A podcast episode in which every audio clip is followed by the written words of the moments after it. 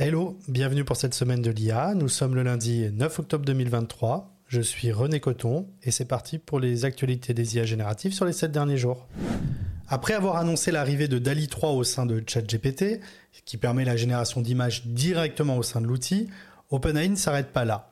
Et ils intègrent des fonctionnalités multimodales, ce qui permet aux utilisateurs d'inclure dans leur demande à ChatGPT des images ou de donner des instructions vocales.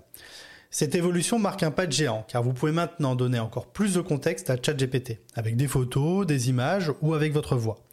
Ça rend le système plus intuitif et adaptable et ça ancre l'IA dans des applications concrètes et quotidiennes au-delà du texte.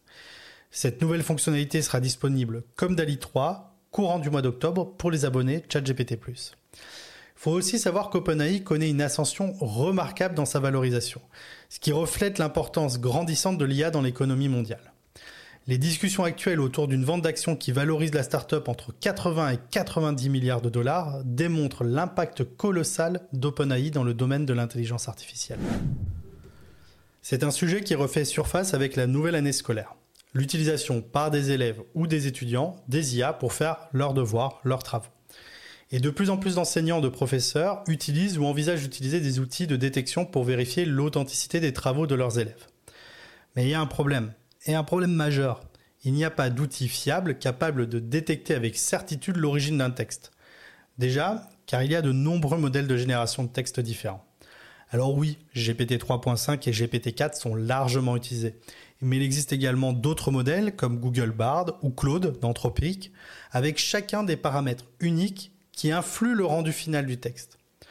Les professionnels des IA génératives savent que les modèles peuvent avoir des tics de langage, comme GPT 3.5 qui va souvent utiliser les termes il est important ou encore en, conséquence. Mais il suffit d'indiquer au modèle un style d'écriture ou un changement de ton pour éviter ces fameux tics. Et si ces tics de langage existent, c'est tout simplement car ils font partie de notre façon d'écrire. À tel point que si nous utilisons des outils de détection sur des textes qui n'ont pas été générés par une IA, comme des extraits de loi, ces outils vont régulièrement les détecter comme venant des IA. D'ailleurs, OpenAI avait initialement lancé un outil pour détecter les textes générés par IA, mais l'a retiré en raison de son imprécision. Alors il ne faut pas être naïf. OpenAI, Google ou encore Anthropic a des moyens de détecter du texte généré par leur modèle. Mais ils ne peuvent le faire que sur leur modèle et surtout ils ne peuvent pas donner l'outil exact car ils donneraient aussi le moyen de le contourner. Et ces entreprises ne veulent pas que l'on contourne leur détection.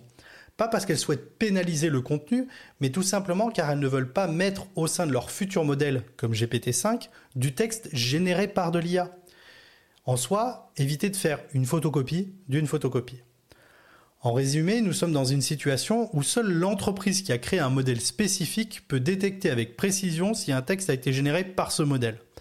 Il va falloir que les enseignants, les professeurs ou tout autre professionnel s'adaptent à ce nouveau paradigme car ils ne vont pas pouvoir l'interdire. L'administration française s'aventure dans le monde de l'intelligence artificielle générative.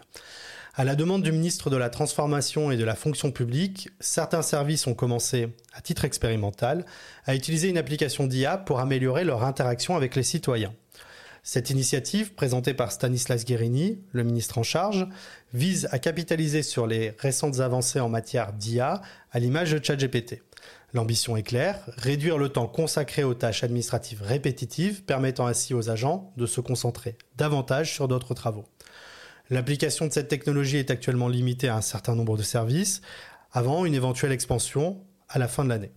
En pratique, lorsqu'un citoyen soumet une demande, les agents peuvent utiliser ces modèles d'IA pour générer des réponses adaptées. Ces réponses sont ensuite systématiquement revues et modifiées si besoin par les agents avant d'être envoyées. Au-delà d'efficacité, cette expérimentation soulève également des questions de souveraineté, car l'application actuelle repose sur une version modifiée de Claude, une IA similaire à ChatGPT créée par la start-up américaine Anthropic. Et même si le ministre assure que l'usage d'une telle technologie est essentiellement pour recueillir des premières expériences et qu'à long terme, l'objectif est de développer une solution française, cela implique qu'aujourd'hui, les données de l'administration française vont transiter via des serveurs d'une entreprise américaine. Merci d'avoir suivi ce podcast. Si vous n'êtes pas encore abonné, je vous invite à aller sur semaine.ai pour pouvoir trouver tous les endroits où il est diffusé et vous abonner sur votre plateforme de podcast préférée. J'édite aussi une newsletter, vous pouvez aller sur rené-coton.fr pour vous abonner. Je vous souhaite une bonne semaine, un bon week-end et je vous dis à la semaine prochaine.